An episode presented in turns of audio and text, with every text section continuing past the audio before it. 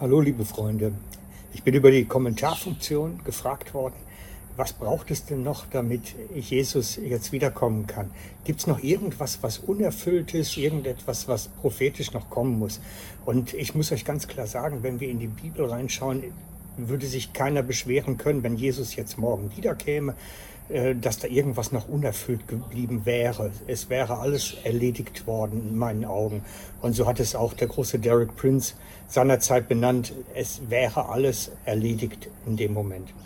Was ich allerdings beobachte im Moment ist, dass eine Prophetie von äh, Smith Wigglesworth sich scheinbar jetzt erfüllend scheint.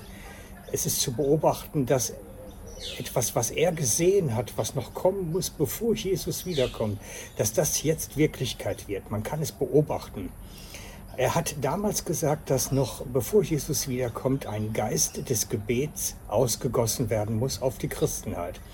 Und das ist das, was ich im Moment beobachten kann. Es ist wirklich so, dass hier und da überall in der Welt es so wie aufpoppt, dass ein Geist des Gebets plötzlich ausbricht und ganze neue Gebetsdynamik entsteht. Ich glaube sogar, dass das notwendig ist, damit Jesus wiederkommen kann überhaupt, dass dieser Geist dann da ist, dass seine hingegebenen Jünger mit ganzem Herzen im Geist ihn anbeten. Das braucht es, denn wir sind als Christenheit absolut gebetsschlaff geworden. Ich werde das in nächster Zeit noch ein bisschen mehr thematisieren, dass wir eigentlich ein, ein riesen Defizit an geistlicher Entwicklung haben, weil nicht mehr gebetet wird. Und ich werde da was vor, vorbereiten, auch, dass da eine Entwicklung stattfinden kann. Aber für, für das Wiederkommen Jesu ist es ganz wichtig, dass dieser Geist des Gebets ausgegossen ist und dass die Jünger, die zu Jesus gehören, ihn im Geist und in Wahrheit anbeten. Und das ist das, was ich im Moment beobachten kann. Es poppt überall schon hier und da auf.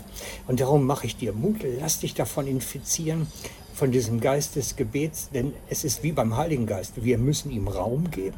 Wir müssen ihm Wirkungsfläche geben in uns, in unserem Umfeld, damit das Ganze wirklich dann auch funktioniert.